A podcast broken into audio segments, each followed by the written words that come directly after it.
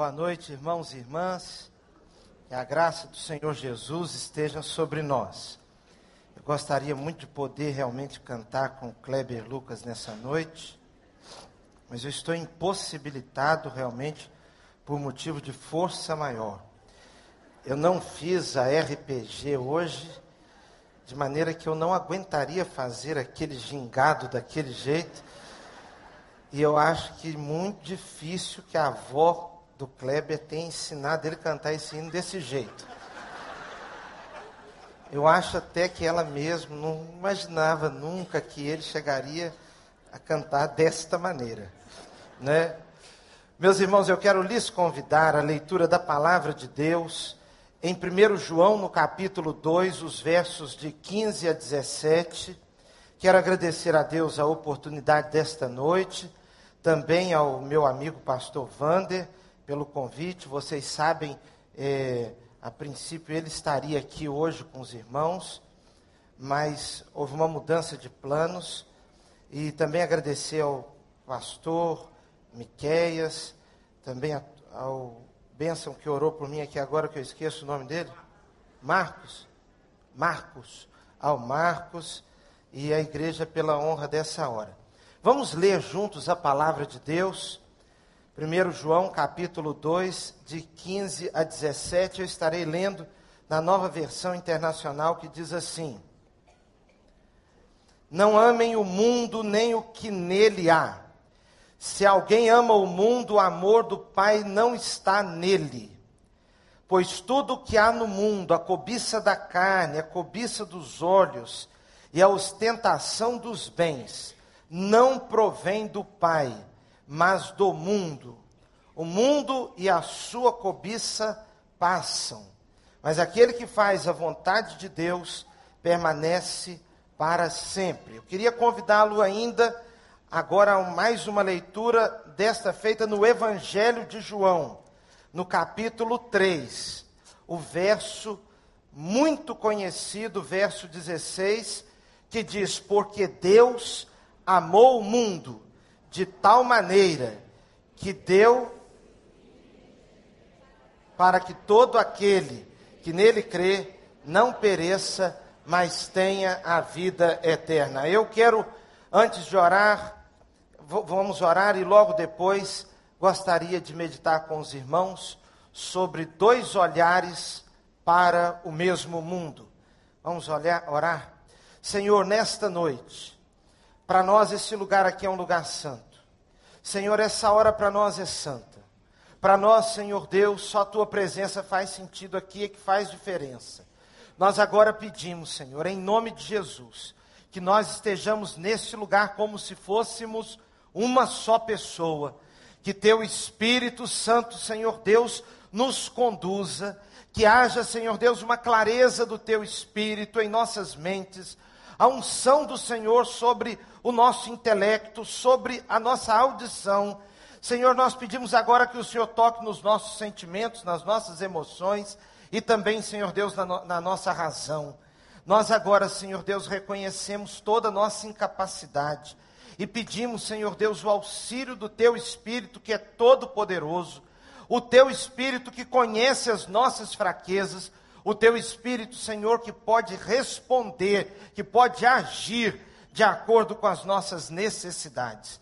Nós choramos assim, em nome de Jesus. Amém e amém. Meu irmão e minha irmã, o mundo às vezes passa por transformações radicais. De fato, o tema deste congresso tem todo sentido: um novo olhar para um novo mundo.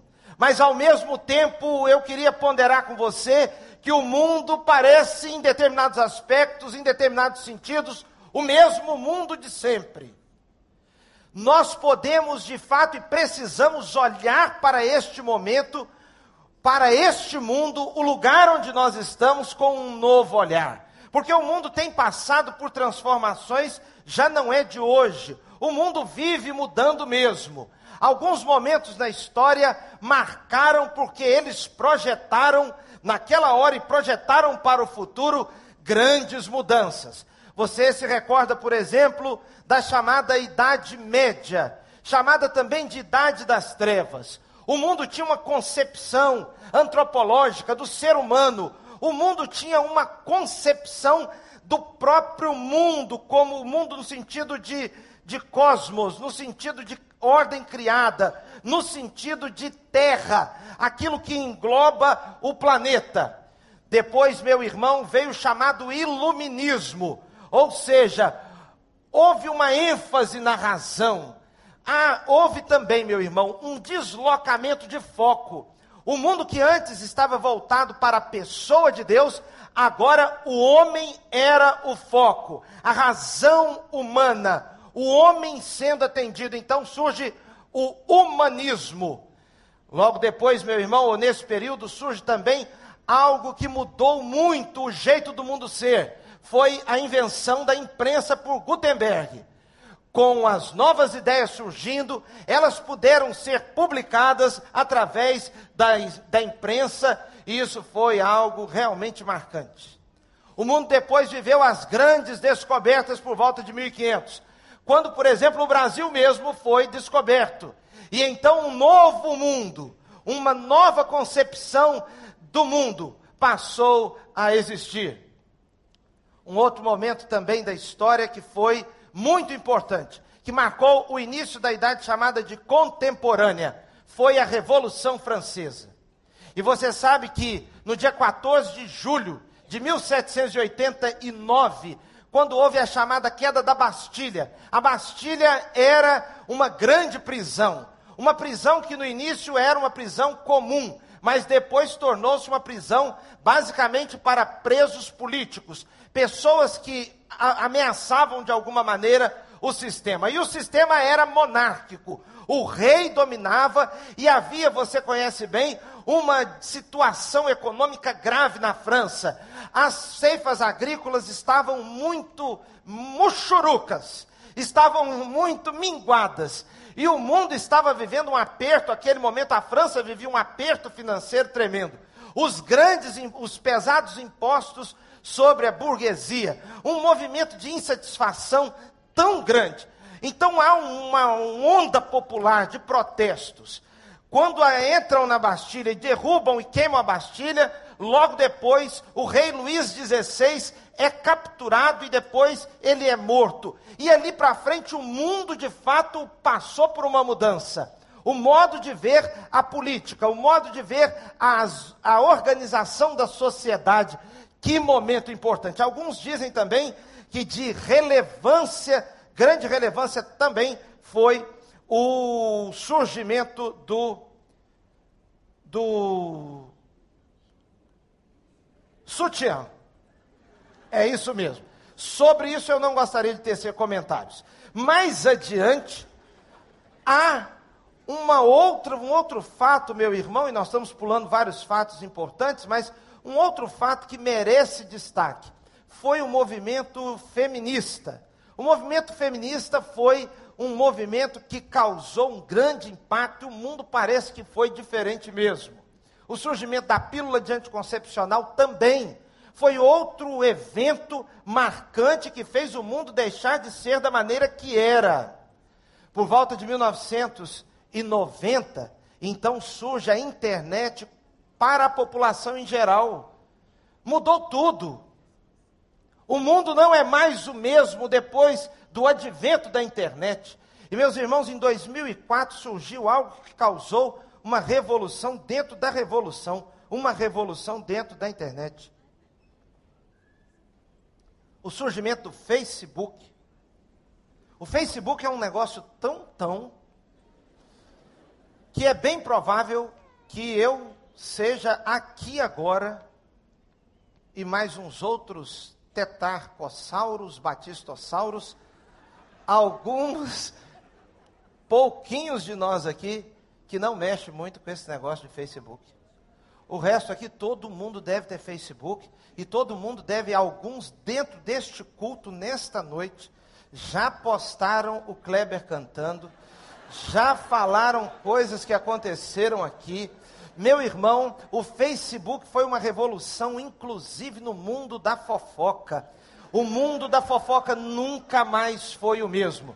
os fofoqueiros antigos, aqueles de carteira mesmo, aquele fofoqueiro da ordem dos fofoqueiros batistas do Brasil, eles estão vivendo um momento, meu irmão, de chateação, eles estão indo para as ruas no meio dessas, dessas passeatas que estão tendo, porque pobrezinhos, eles já não conseguem mais dar uma notícia de primeira mão.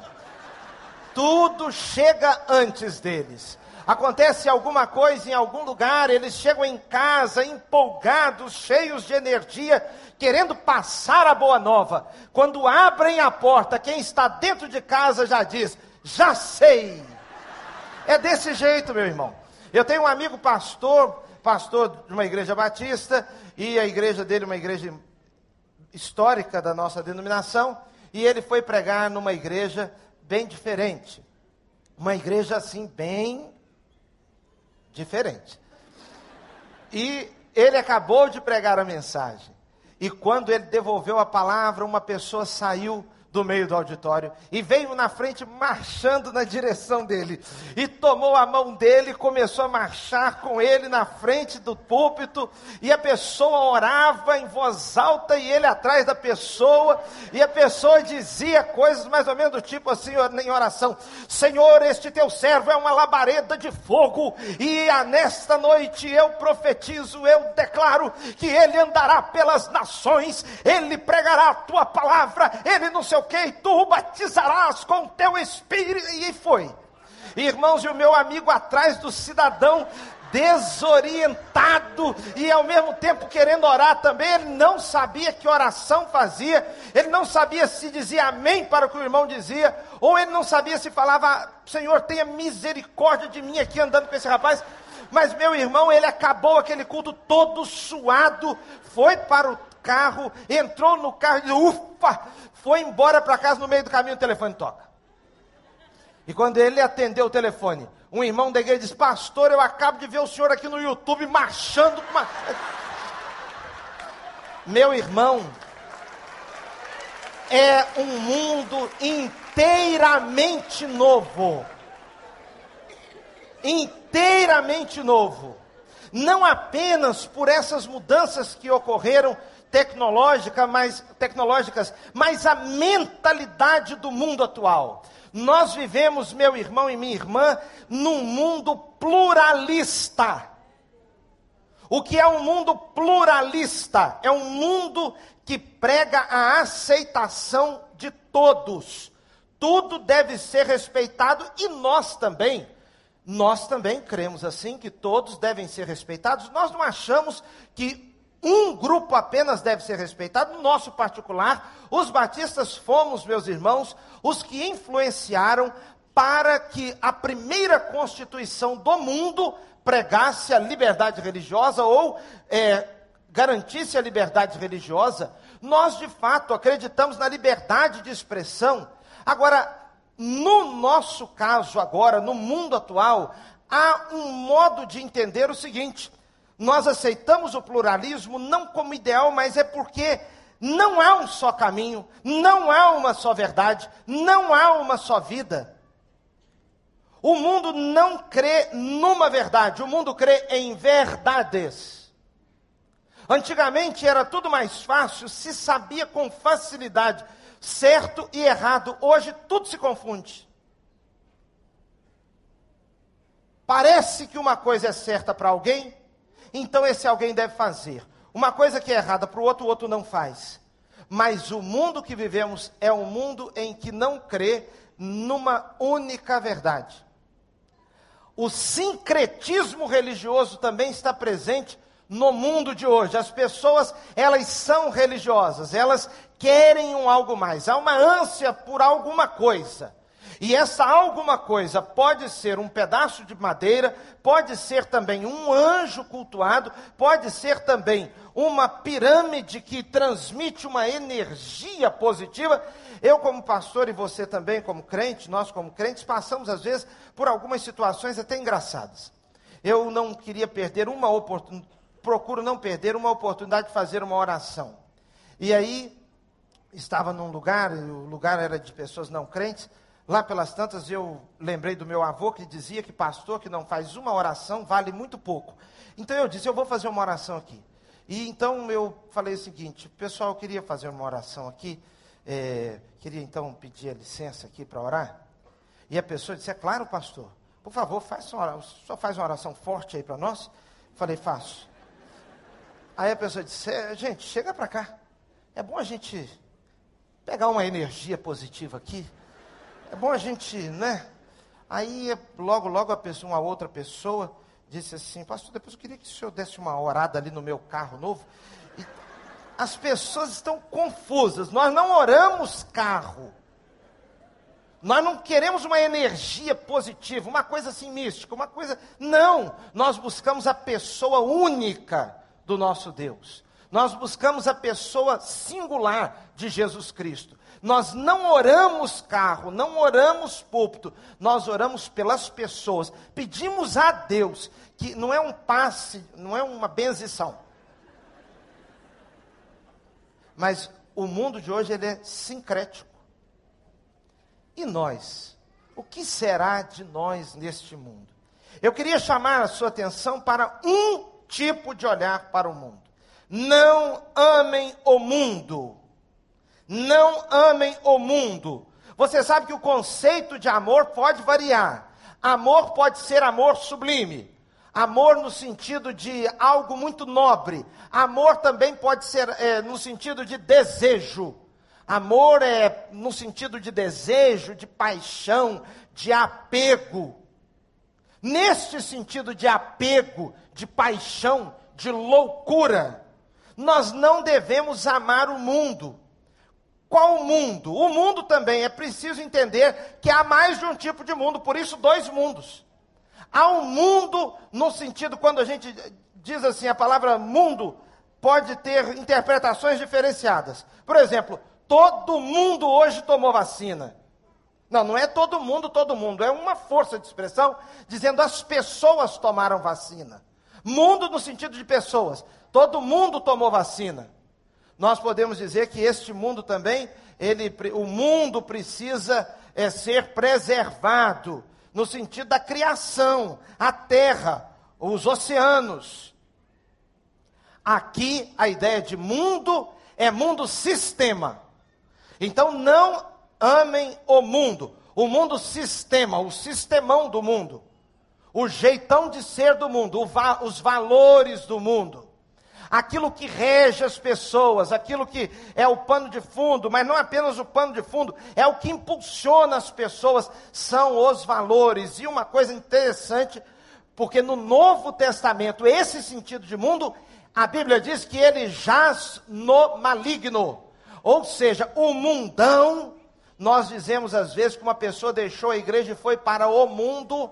Neste sentido, ela foi para o mundão, ela abriu mão dos valores, abriu mão da convivência, abriu mão deste ambiente, abriu mão de crer na oração, deixou a fé, não crê em Jesus, não crê na Bíblia, abandonou as suas convicções, abandonou a obediência a palavra de Deus. Então ela foi está em desobediência, está no mundo. Ela fará aquilo que o mundo aplaude, aquilo que o mundo aprova, porque existe o aplauso do mundo e o aplauso de Deus. É curioso que a igreja precisa sempre estar na contramão do mundo.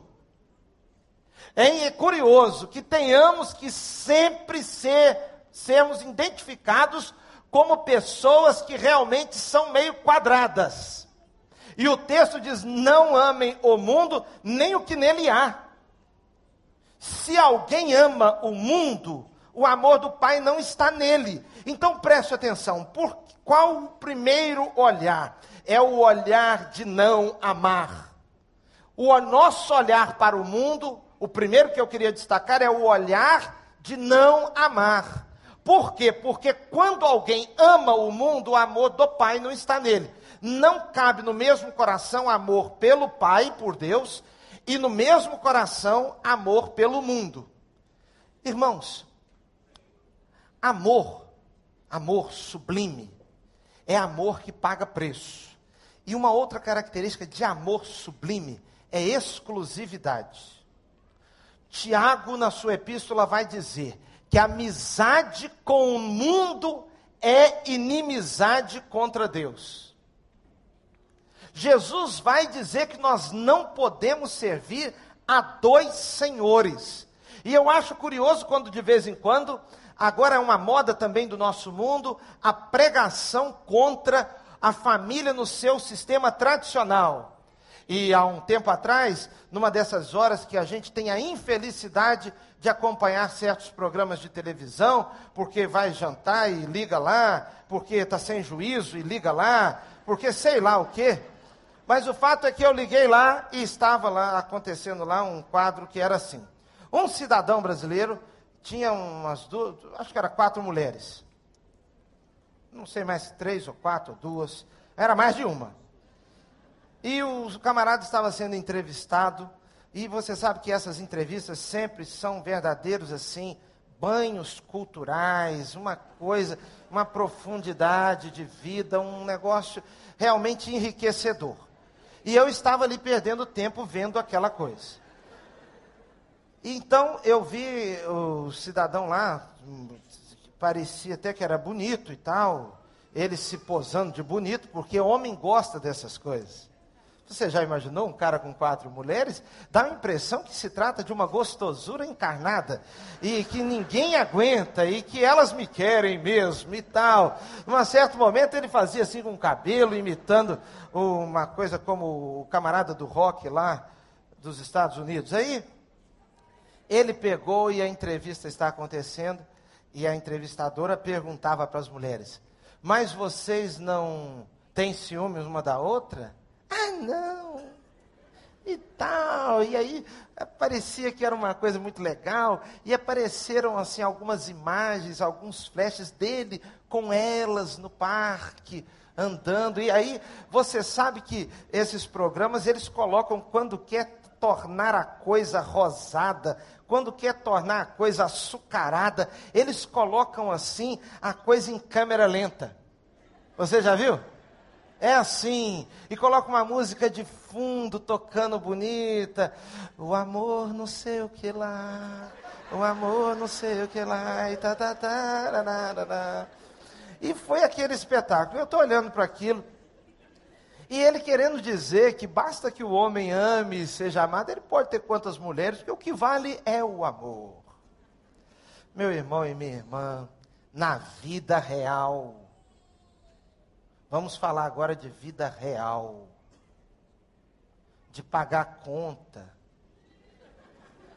Vamos agora falar em vida real, levantar amanhã cedo, enfrentar engarrafamento na linha amarela.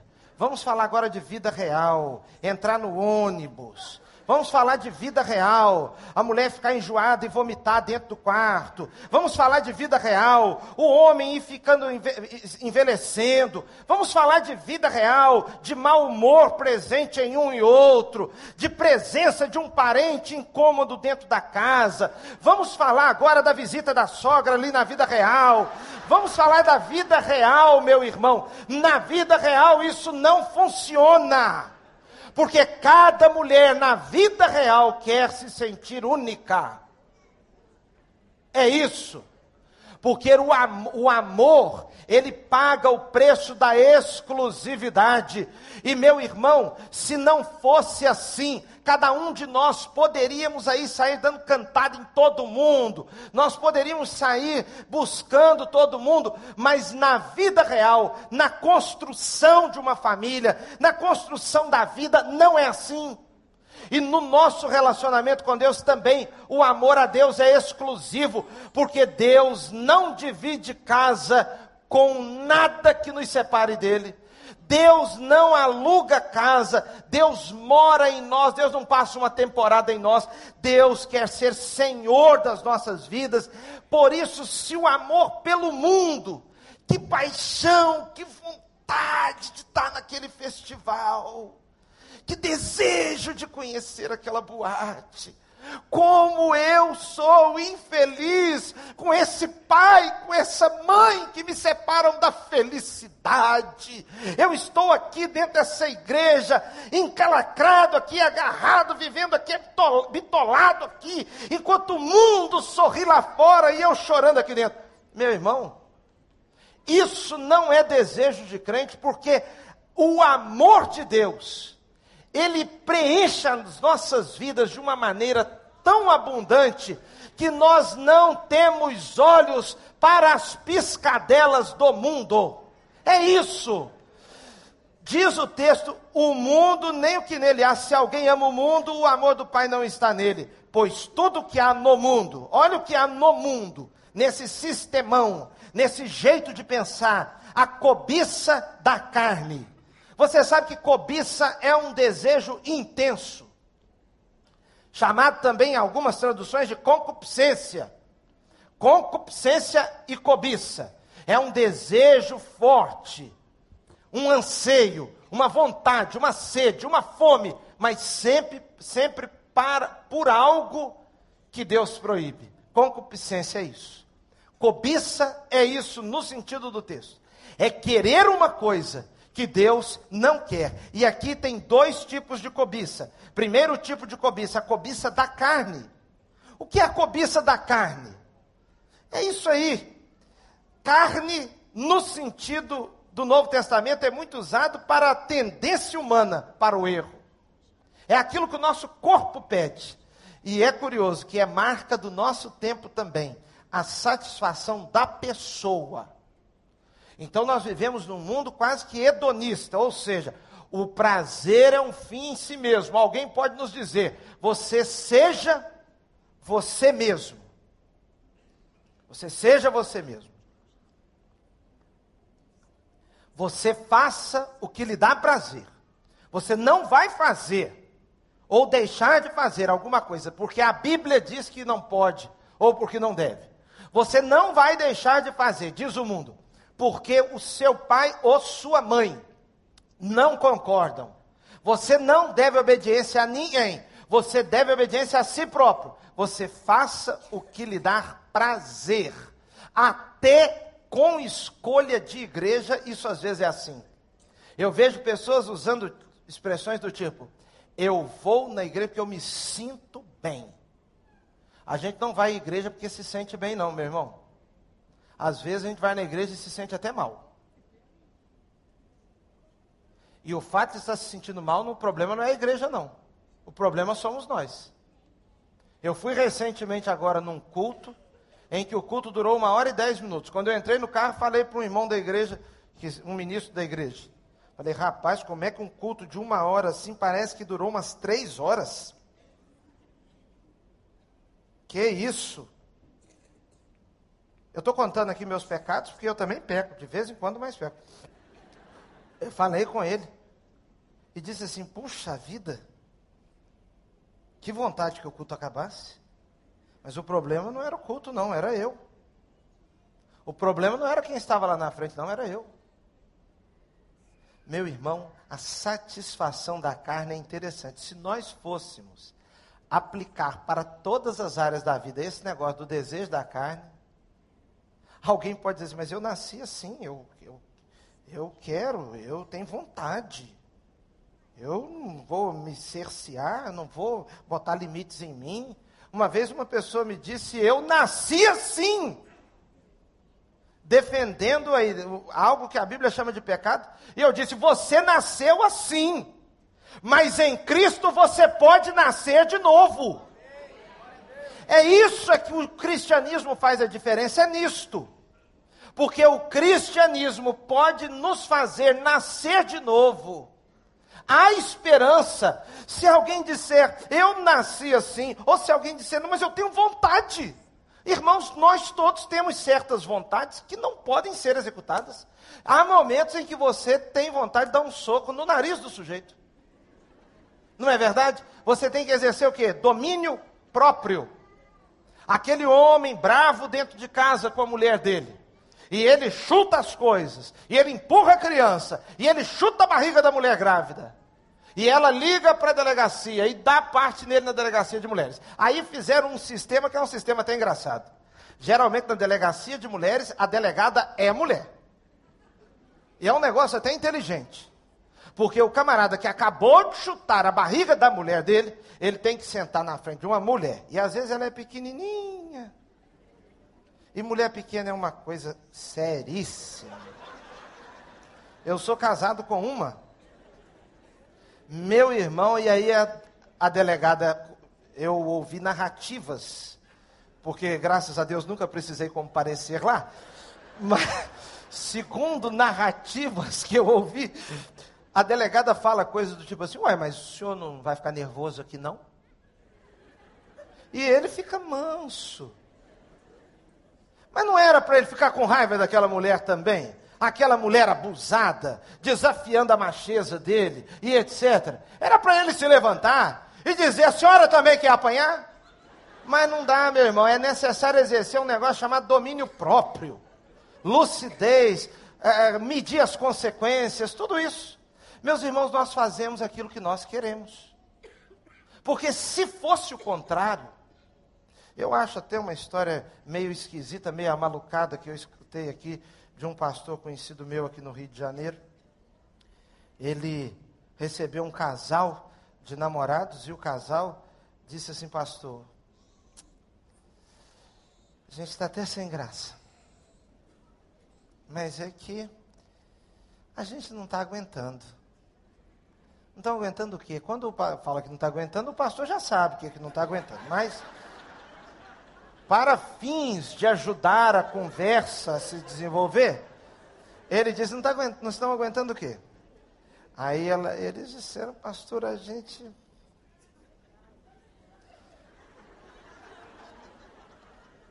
Aí ele falou, o rapaz falou, pastor, eu, eu não sei, eu gosto mais de mulher. Aí o pastor disse: Eu também gosto. Ele disse: Não, pastor, mas o senhor é pastor, o senhor é diferente. Eu, pastor, eu não aguento. Aí a gente acaba tendo relação mesmo. Não dá para aguentar, não. Não está dando, pastor. Sinceramente, sinceramente. Aí o cara vira para o pastor e fala assim: é Porque os camaradas são artistas para conversar, né? Aí diz para o pastor, solta a seguinte pérola. É porque o senhor é de outro tempo. Ô, meu irmão, eu, no meu caso, por exemplo, no meu tempo já era igual é hoje mesmo. Aí o pastor disse, não, se vocês não aguentam, porque tem hora também que o pastor dá uma de doido, né? O pastor foi e disse assim, não, se vocês não aguentam, gente, então quem sou eu? Quem sou eu? Forçar vocês a ficarem aí escravizados, aí acorrentados, que é isso? Eu estou na vida de vocês para ser uma bênção. O casal começou a olhar, não, gente, vocês fiquem à vontade. Fiquem à vontade. Inclusive, nós estamos para entrar para o culto aí, mas tem uma meia hora, se vocês quiserem.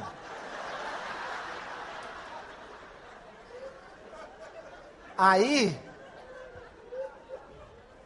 vocês podem usar aqui o gabinete mesmo aqui. Aí o casal ficou olhando com aquele, aqueles olhões para o pastor. E a moça falou assim: Pastor, o senhor não está levando a gente a sério. Falou: Não, eu estou. Vocês falaram que não tem jeito como controlar. É, por que, que vocês não fazem aqui mesmo? Aí ela disse assim: Pastor, nós temos respeito com o senhor nós aqui. Ele disse, não, meus irmãos, então prestem atenção. Vocês, eu acredito que vocês têm respeito por mim. Agora lembrem-se, vocês precisam respeitar a Deus que está em todos os lugares. Irmãos, nós não fazemos certas coisas em certos lugares, em certos lugares, porque nós optamos não fazer e fazemos certas coisas em outros lugares porque optamos, não é porque é incontrolável, não. A cobiça da carne, o chamado da carne. Jesus passa 40 dias sem comer, Quando Satanás se encontra com Jesus, ele oferece aquilo que a carne pedia. O, o Satanás diz: transforme essas pedras em pães, porque pão era tudo que Jesus queria naquela hora. Mas tudo que Jesus queria no sentido da necessidade física, mas Jesus dentro de si tinha uma outra vontade a cobiça da carne, e aqui vem uma outra cobiça, a cobiça dos olhos. Essa, meu irmão, também não é brincadeira, não. A cobiça dos olhos está ligada às nossa, nossas ilusões, àquilo que nós olhamos e nos encantamos, aquilo que os nossos olhos enxergam e nós repetimos a experiência de Eva. O texto nos diz de Gênesis que Eva olhou para o fruto e teve o sentimento de que era agradável ao paladar e era agradável aos olhos. A cobiça dos olhos as, aquilo que os nossos olhos veem e o nosso coração sonha, aquilo que ganha as nossas almas é a, o desejo por uma conquista estética, ou por uma atração, me perdoe, por uma atração estética, algo que é bonito. E aí você note bem, aqueles, aquelas orelhinhas que carregam aqueles dóceis, lindos brinquinhos, elas encantam aquele pescoço bonito que traz o lindo colar, encanta. Mulher de sapato alto, que coisa bonita, não é verdade? Não. Estou falando com sinceridade. Não é verdade? Dá um charme na mulher. Tem vezes que eu estou passando por essas no shopping assim, vejo lá os, os, sapatos assim, eu já enxergo o pezinho da minha esposa naquele determinado sapato. Aí aquelas mulheres lá que vendem, elas ficam assim achando que eu sou um marido legal. Porque eu falo assim, não, eu vi aquele sapato ali e eu já estou enxergando ele no pezinho da minha esposa. Aí eu comprei um, aí olhei um outro lá, era uma grande promoção, aí comprei um outro. Aí, a, quando estava. Tem uma moda agora de a pessoa que vendeu acompanha você com a sacola até a porta, não é assim? É. Aí quando chegou na porta, ela com a sacolinha na mão, ela fez assim o jeito para me dar dois beijinhos. Eu estranhei aquilo porque ficou assim muita educação para pouco cliente. Mas aí Aí ela fez assim, eu fiquei sem, eu fiquei aí beijamos assim e tal. E ela foi e soltou a frase: E para mim não tem nenhum?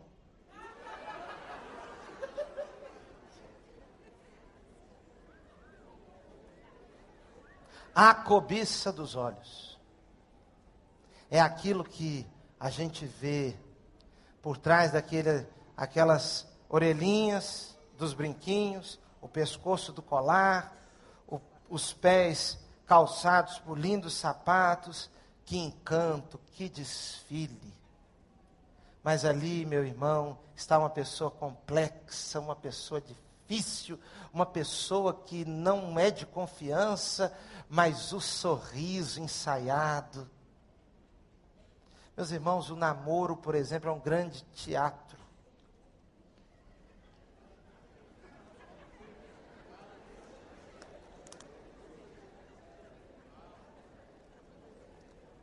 Quantas e quantas pessoas estão num teatro? Eu já vi muito isso. E todo mundo aqui já participou desse teatro também. Inclusive Joy. Ah, meus irmãos, naqueles primeiros dias, nós somos uma simpatia em pessoa com a família. É aquele menino difícil, complicado, que chuta a irmã em casa, que é bravo com a mãe, que não levanta do sofá para pegar nada.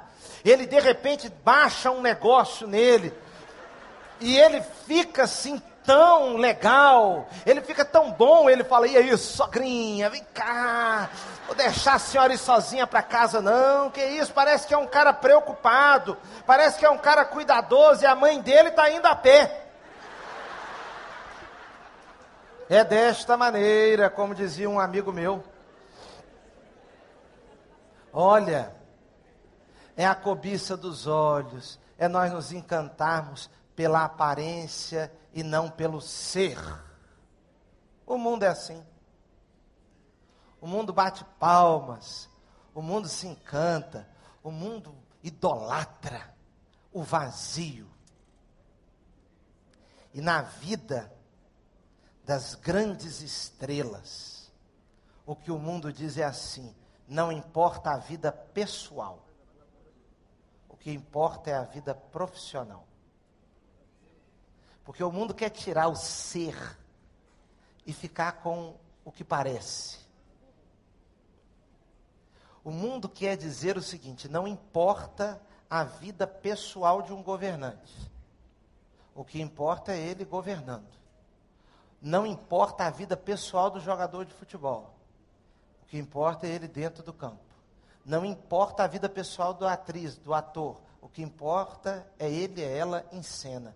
No nosso caso, meus irmãos, importa é a nossa vida pessoal. É isso que importa.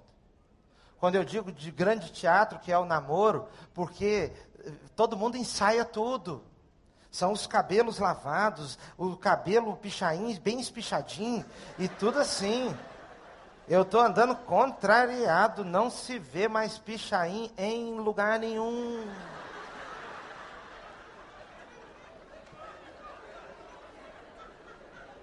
O fim de uma era. Se eu fosse sociólogo, eu ia escrever um livro. O fim de uma era.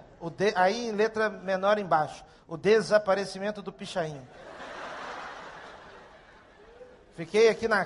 Fiquei morando um tempo até ficar pronto aqui um, o apartamento aqui. Ficamos uns, uns meses na casa da minha sogra, mais lá para baixo.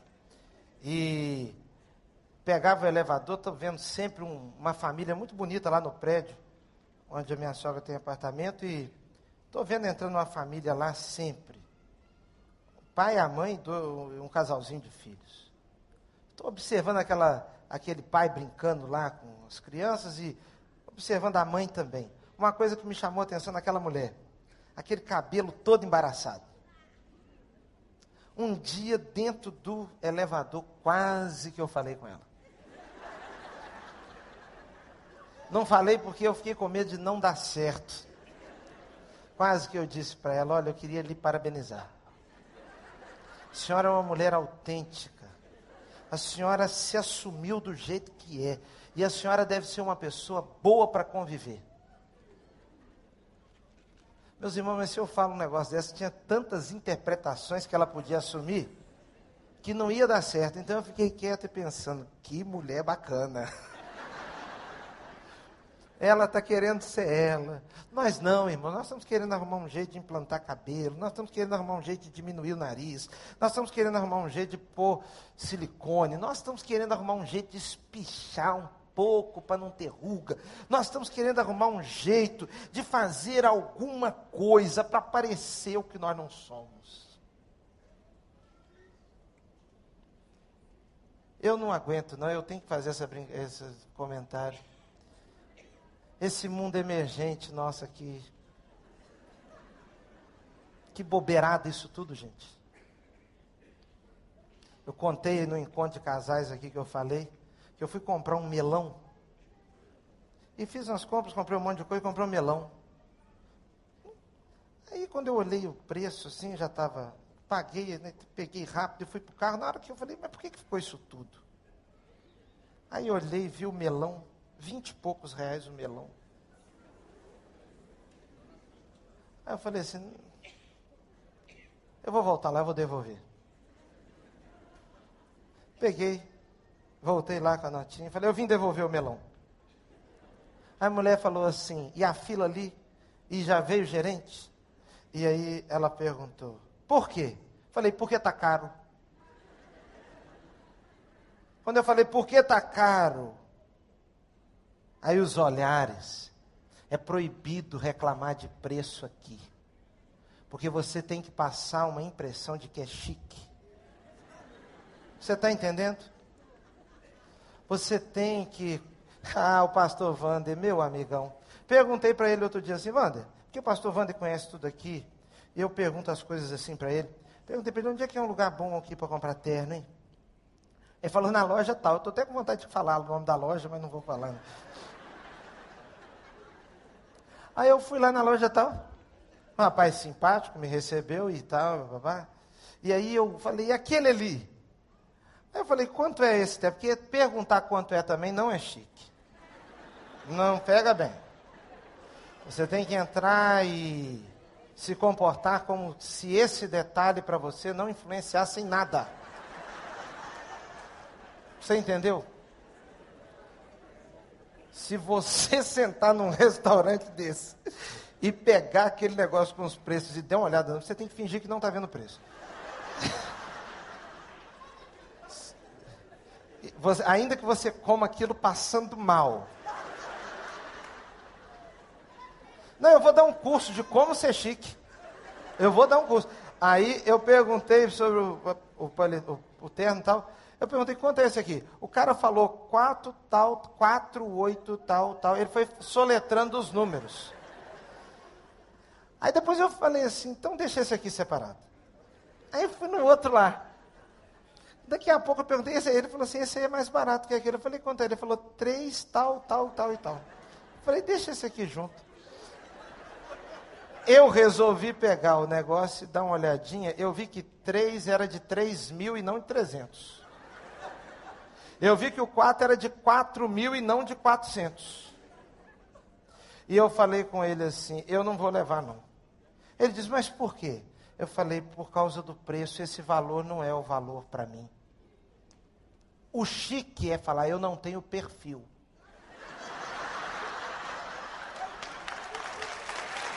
Não é? Não é perfil, não. Nós não temos é dinheiro mesmo. Aí eu disse para ele, não, nesse preço eu não vou levar, não. Quero agradecer o senhor. Eu tinha, aí eu disse assim para ele, eu tinha, eu, é porque eu entendi errado. Quando o senhor falou 4, tal, tal, tal, eu achei que era 400, tal, tal, tal. Eu não achei que era 4,870. Aí nós vamos gravar o programa. Eu chego lá no programa e falei assim, Wander, eu te pergunto um lugar bom para comprar tenda. Você me manda lá na loja tal? Aí ele falou assim, é caro pra caramba. Aí eu falei, aí eu disse assim para ele. Aí eu disse assim para ele. E você me manda lá? Aí ele, ué, você perguntou onde é que tinha terno bom? Falei, é lá. Agora os meus eu tô comprando na promoção dos Estados Unidos. Então eu estou desmascarando ele aqui de uma vez para quando ele aparecer aqui todo principesco e tal, você já olha e fala, é da promoção dos Estados Unidos. Caí aqui. Por isso é que o texto está falando sobre cobiça dos olhos e também, preste atenção.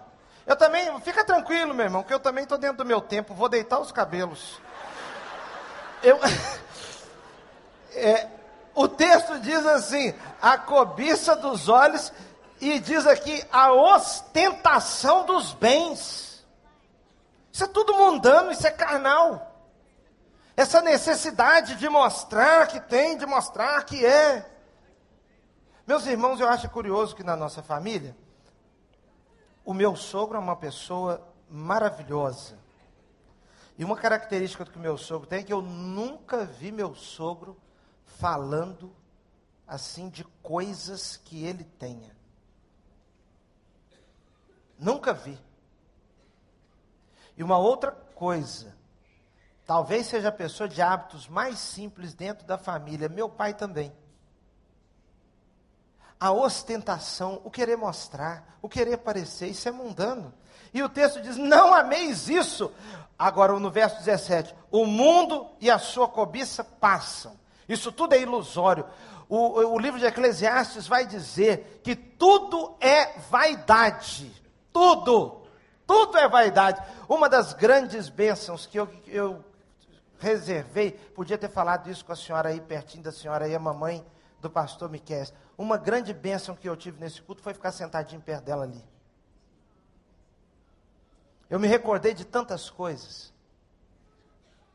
E meus irmãos, eu gostei demais de ter ficado sentadinho perto dela ali, porque tive a impressão de se tratar de uma pessoa simples. Nós temos que ser pessoas simples. Nós estamos nos tornando pessoas sofisticadas demais, difíceis demais. Arroz com feijão, se for de casa, não serve, só serve o do restaurante, que foi feito anteontem e a gente não sabe. Isso tudo é ilusão, meu irmão. Meu irmão, a ostentação da vida, e o texto disso tudo passa. Pessoas que estavam sobre aplauso, de repente desaparecem. E aí, há um outro olhar para o mesmo mundo. Esse primeiro olhar aqui é o olhar de não amar, de não aprovar. Mas existe um outro olhar sobre o mundo. O olhar de João 3,16, que a Bíblia diz: Porque Deus amou o mundo. Existe um mundo que eu não devo amar, eu devo desprezar. Que é o sistema, é a pecaminosidade. Mas um outro mundo, no sentido de a humanidade perdida, porque Deus amou o mundo e amou a ponto de dar, e deu seu filho unigênito. É por isso que só o amor faz dar. O diabo não pode dar nada a ninguém. O diabo não dá, nem. Talvez você esteja com um carro, com uma casa limitada, um emprego limitado, e certa vez eu ouvi uma pessoa dizendo: essa casa do diabo. Não, meu irmão, independentemente se você é um servo de Deus, o que você tem, seja simples ou não, foi Deus que te deu. Foi Deus que lhe deu todo valor, toda gratidão por aquilo que Deus lhe deu, porque o diabo não dá nada. O diabo não traz a mulher amada em três dias, não. Não traz. O diabo não, não amarra a pessoa amada em você. Não, o diabo não sabe o que é dar, porque para dar tem que amar, e o diabo não ama ninguém, ele sente ódio por nós. É isso. O diabo é agiota. O diabo empresta para tomar tudo depois. Ele empresta para infernizar, para complicar, para adoecer, para destruir, para roubar. É para isso. Agora, o nosso Deus, o nosso Deus, meu irmão, é o Deus de todo amor, é o Deus de toda graça, de toda misericórdia, é aquele que abre as janelas dos céus e dá a nós aquilo que nós necessitamos, e o que nós mais necessitamos é de seu Filho Jesus Cristo. É isso. O que nós mais necessitamos aqui nesta noite é de Jesus. Eu quero, meu irmão, lhe contar uma história. Tive um professor no seminário que viveu um drama muito sério. A esposa ficou tetraplégica e ele tinha que levá-la, pegá-la na sexta-feira, levava para casa. Segunda-feira voltava para a clínica, ela passava semana na clínica até sexta-feira de novo e depois passava o final de semana em casa. Passava o final de semana, a semana na clínica se tratando. E aí, uma segunda-feira, depois do domingo, aquele culto maravilhoso, ele foi embora. E quando estava levando ela para a clínica, engarra... o sinal fechou, ali em Copacabana, e ele parou, olhou para ela, e ela paradinha. E ele disse que sentiu aquela tristeza, aquela tristeza de pensar: agora só sexta-feira eu vou tê-la em casa de novo, situação que a minha esposa está. Será que ela vai voltar os movimentos normais e tal? E aquela dor. Parou uma moto com dois rapazes do lado e começaram a gritar: desce, desce, desce, corre, corre, corre, larga tudo e corram. E ele pegou como correr.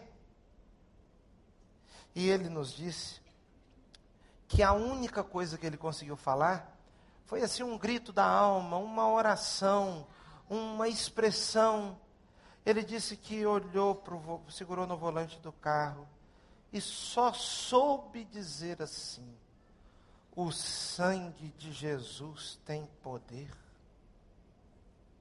Não foi uma frase ensaiada, foi nada disso, foi o que saiu na hora. O sangue de Jesus tem poder quando ele diz: o sangue de Jesus tem poder. O rapaz gritou assim: ele é Bíblia. Vamos, vamos, vamos, vamos, e saíram. Meu irmão, quando Deus nos ama, Ele nos dá não um brinco a mais, não uma casa a mais, não um perfume a mais, não algum status social a mais. Quando Deus nos ama, o maior presente que Ele pode nos dar é Jesus Cristo.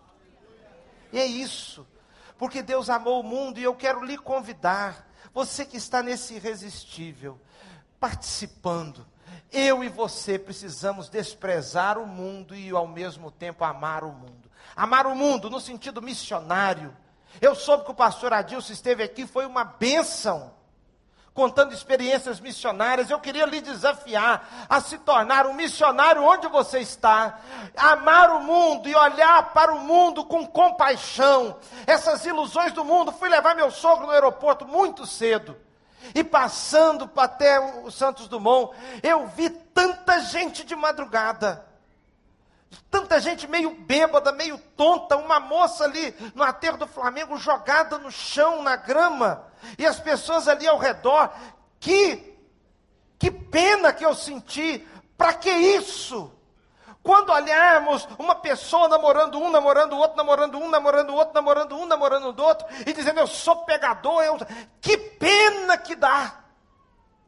Que visão do mundo é essa? Que desamor, que falta de amor é esse? Que sentimento de mal amado é esse? Que valores são esses? Quando nós vemos que alguém matou, que alguém pisou, que alguém chutou, que pena que dá.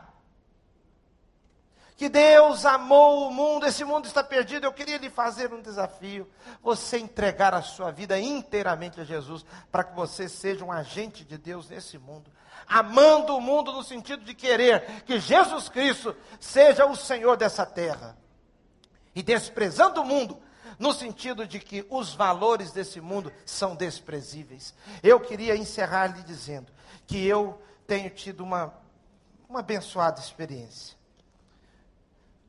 Pregando aqui e ali, como na noite de hoje assim. Quantas vezes eu tenho orado, e Kleber deve ter, está vivendo isso já há muitos anos a experiência de voltar para o carro e passa isso tudo aqui. E eu chegar no carro e pedir a Deus assim: Senhor, não me tire desse tipo de vida. É isso que eu quero. É isso.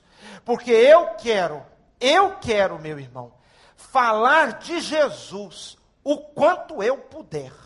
Eu quero que a minha vida seja uma bênção para este mundo. Eu quero que a minha vida influencie outras pessoas para receberem a Cristo Jesus. Eu quero ficar em pé junto com o pastor Wander ali e falar na televisão, não para que nós sejamos conhecidos na rua, mas para que o nome de Jesus seja divulgado. Eu quero pregar no irresistível, não para ser uma pessoa prestigiada, porque na realidade é um prestígio, na realidade é um privilégio, mas não por isso eu quero pregar no irresistível para abençoar, para falar de Jesus. Eu queria convidar você a sair da sua posição, entregar-se a Jesus Cristo inteiramente e amar o mundo.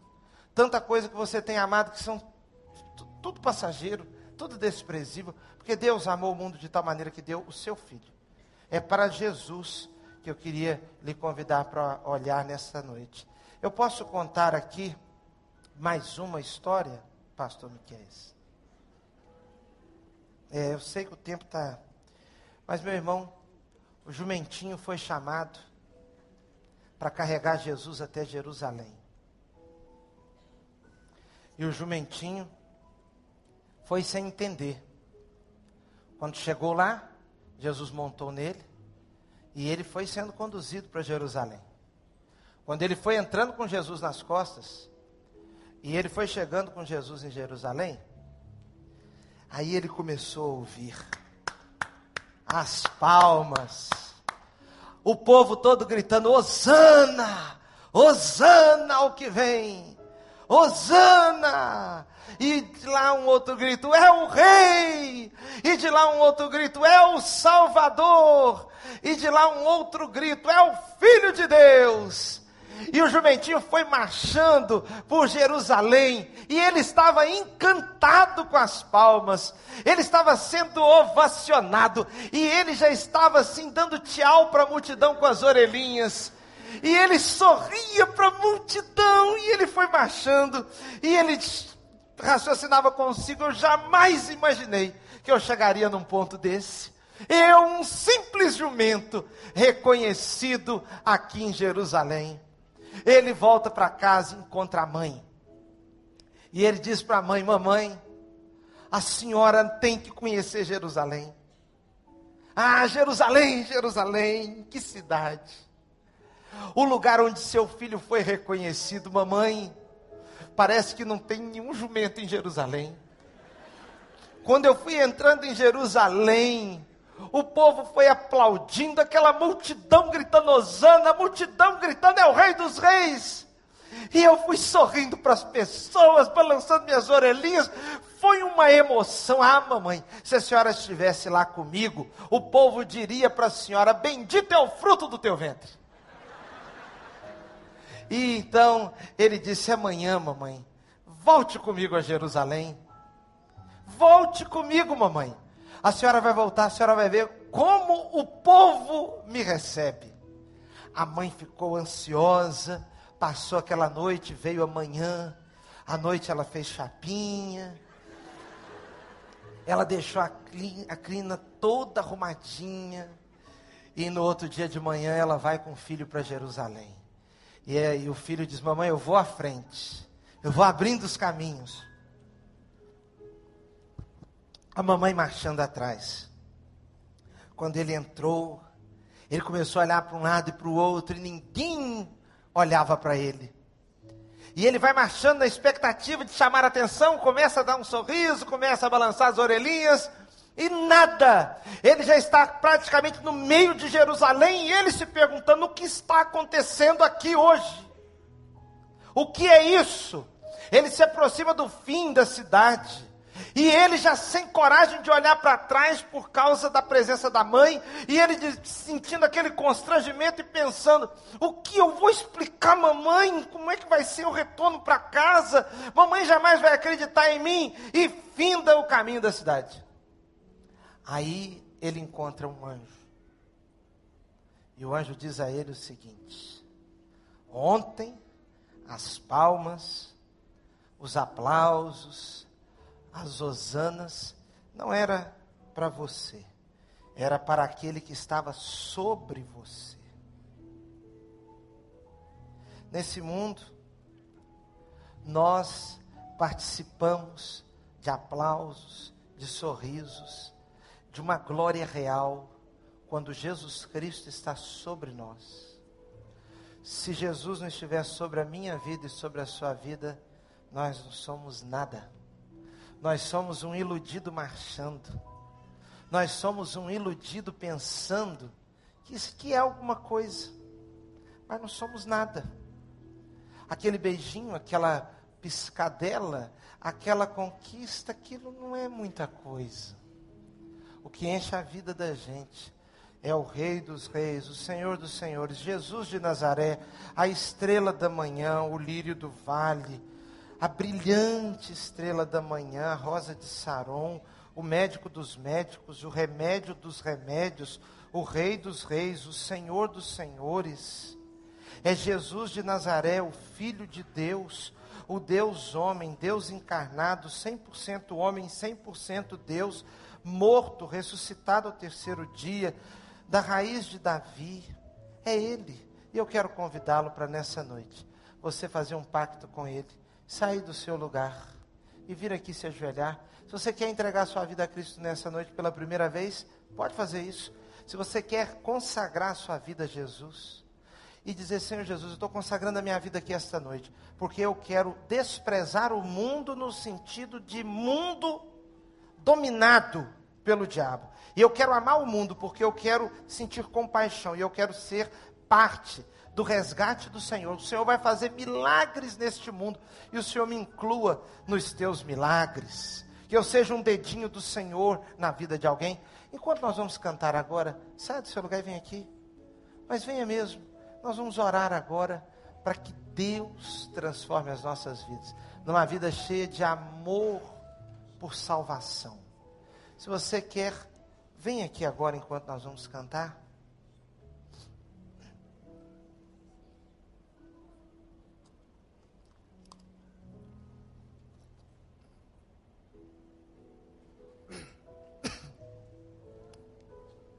Pode vir sair, pode vir, pode vir.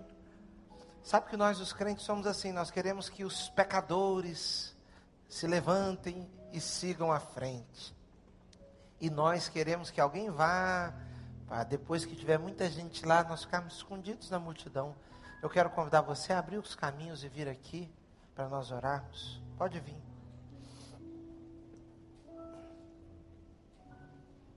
Jesus Cristo, Pode vir em nome de Jesus. Jesus Cristo mudou meu viver. Pode vir.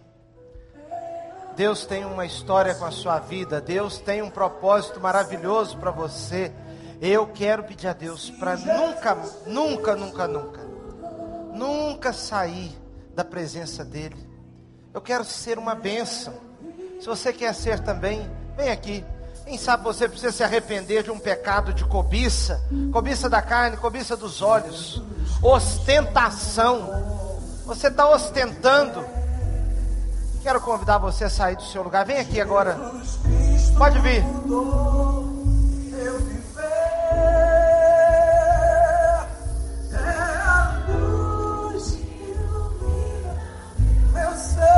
Pode vir em nome de Jesus.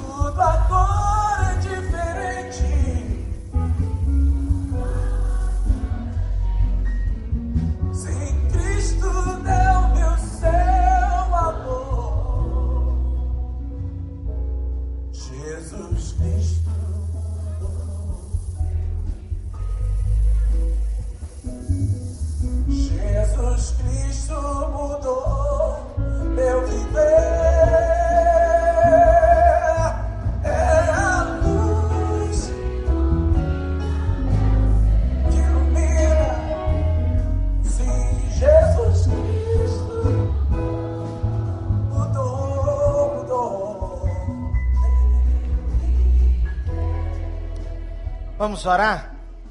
Senhor Deus e Pai, muito obrigado por tua obra em nossas vidas.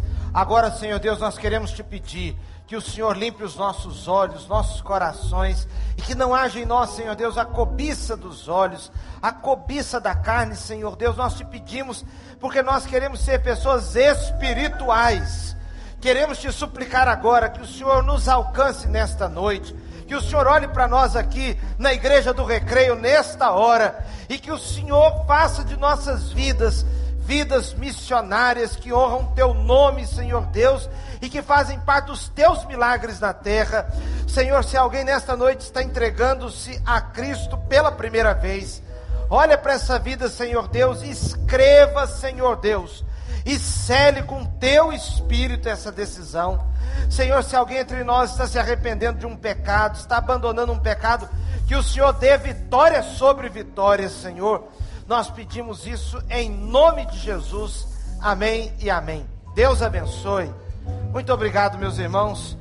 Quando eu contar em casa que acabei de pregar 10 e 25, Cristiane, vou ter que dar outro sapato para ela, porque. Vamos agradecer ao pastor João que